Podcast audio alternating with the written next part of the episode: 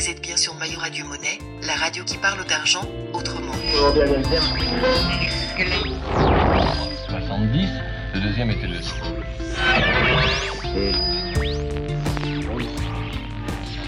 Bonjour et bienvenue dans ce deuxième podcast de Radio Monnaie, le podcast du blog mylittlemoney.com. Alors le principe, vous le connaissez, il est simple, on parle de sujets sérieux autour de la finance, de l'épargne, des placements, bref, de tout ce qui touche à votre argent, mais sans se prendre la tête. Et aujourd'hui, justement, on va parler de cette nouvelle taxe qui va rendre votre assurance emprunteur plus chère. On va également s'intéresser aux résidences seniors, combien ça coûte, quels sont les pièges à éviter. On vous dira si acheter ce type de bien est vraiment une bonne idée. On reviendra également sur ce marché immobilier qui semble désormais ralentir. Faut-il s'en inquiéter Et puis, petite devinette, on parle beaucoup de SCPI, vous savez, les sociétés civiles de placement immobilier. Mais connaissez-vous leurs cousins, les OPCI Eh bien, on va vous expliquer les différences et on va vous dire comment les choisir. Enfin, on garde le meilleur pour la fin car le gouvernement vient enfin d'annoncer de bonnes nouvelles pour les retraités et pour les cyclistes qui se rendent à vélo au boulot.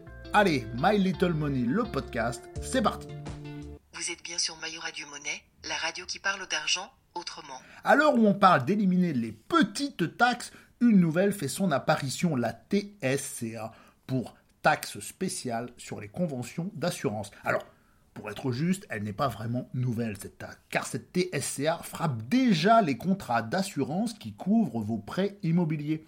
Mais pour l'instant, elle ne s'applique que sur une partie de la prime d'assurance, celle concernant la perte d'emploi et le handicap. Elle s'élève donc à 9% du montant concerné. Eh bien désormais, elle va s'étendre à l'ensemble de l'assurance payée par les emprunteurs pour se prémunir contre les risques de décès, de perte d'emploi ou d'incapacité de travail. Alors concrètement, ça fera combien en plus? Eh bien pour une personne qui emprunte 100 000 euros sur 15 ans, cette extension de la TSCA à l'assurance décès représentera un surcoût de 3 euros par mois, selon Bercy, soit 540 euros au total sur la durée de l'emprunt.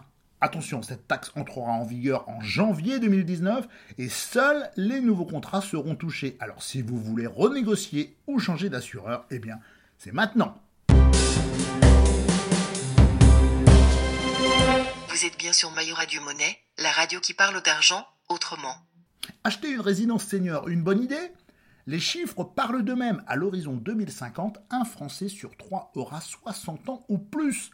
On vit plus vieux et mieux, les seniors perdent désormais leur autonomie vers 85 ans. Alors on imagine le boom pour les résidences seniors. Et là, on ne parle pas, bien sûr, des EHPAD, les établissements d'hébergement pour personnes âgées dépendantes, qui, comme leur nom l'indique, s'adressent aux personnes en perte d'autonomie.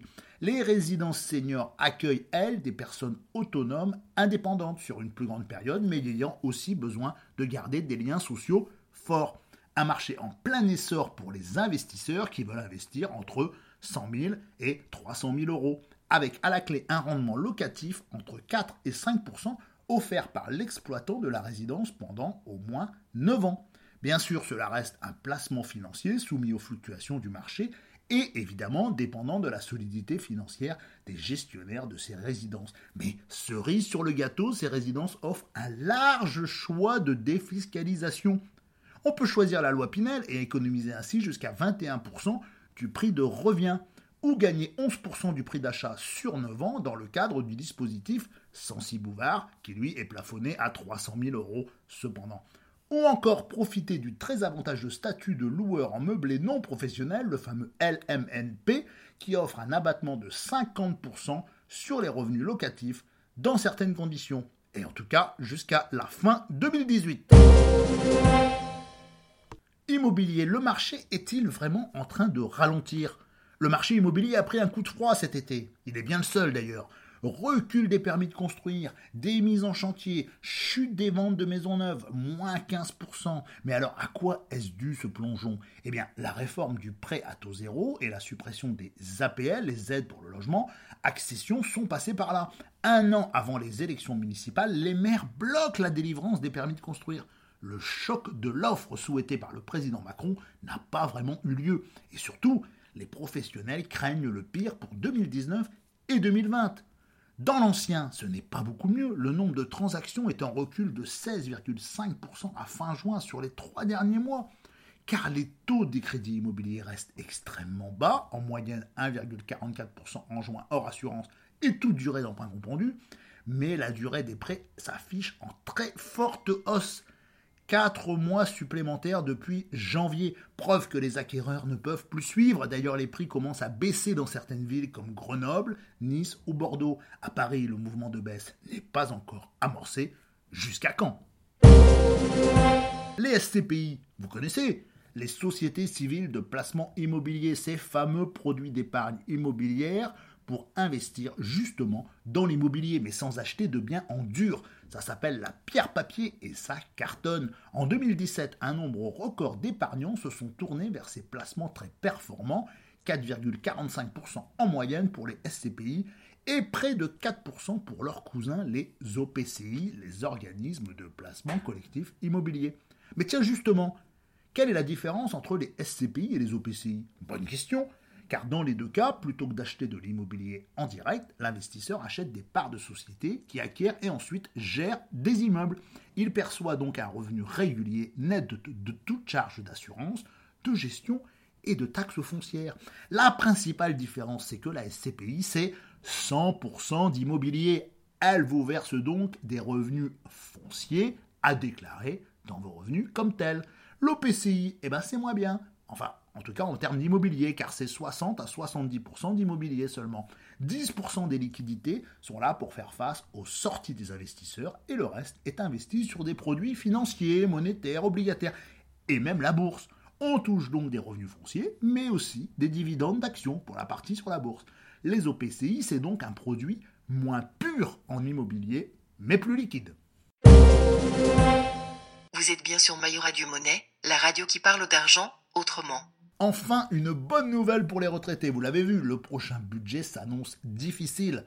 Surtout pour les 14 millions de retraités qui risquent encore de trinquer. Ils vont devoir supporter un nouveau gel de leur pension avec une progression limitée à 0,3%, soit moins que l'inflation. Mais bonne nouvelle, le gouvernement a confirmé que 350 000 retraités vont bénéficier d'une baisse de la CSG en 2019 c'est beaucoup plus que les 100 000 annoncés au début. Alors, petit retour en arrière.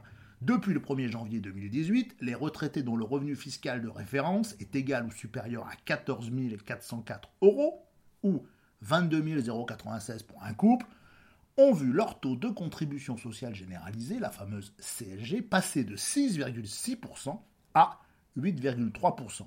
Mais ceux qui sont en dessous de ces seuils depuis au moins de deux ans bénéficient d'un taux réduit de 3,8%. Alors, où est le problème? Eh bien, le problème, ce sont tous les retraités qui ont franchi le seuil l'année dernière. La bonne nouvelle est donc pour ceux qui bénéficiaient du taux réduit, ce fameux 3,8% en 2017 et également en 2018, et qui sont passés au taux plein de 8,3% parce que eux verront leur taux être à nouveau réduit. Et eh bien pour les autres, ceux qui en 2019 continueront à dépasser ce seuil, eh ben vous devrez payer la CSG plein pot, 8,3% sur vos pensions versées en 2020. Bon, bah, on ne peut pas faire que des heureux. La petite reine est à l'honneur en ce début d'automne. Le Premier ministre veut tripler la part des déplacements en vélo pour atteindre 9% en 2024. Et pour vous motiver, votre entreprise va enfin pouvoir vous verser une prime. Alors certes, vous allez me dire, ça existe déjà. Depuis février 2016, les entreprises du privé peuvent prendre en charge une partie des frais engagés par leurs salariés cyclistes, à hauteur de 0,25 euros par kilomètre. Pas vraiment efficace, hein. moins de 100 entreprises l'ont utilisé. Du coup, eh ben, la nouvelle idée, c'est de remplacer ce système par un forfait mobilité durable. Dans le privé, cela pourra atteindre 400 euros, mais ce sera facultatif. Alors que dans le public, l'indemnité sera obligatoire, mais plus faible, 200 euros. Et puis le vélo figurera dans le barème kilométrique fiscal qui permet de se faire rembourser ses déplacements professionnels à vélo. Comment ça va se passer concrètement pour prouver qu'on se déplace à vélo? Bon, ça va pas être simple. La ministre des Transports parle d'un certificat d'entretien. On peut imaginer aussi une appli sur son mobile ou une plaque d'immatriculation. Bref, le sujet n'a pas vraiment l'air tranché.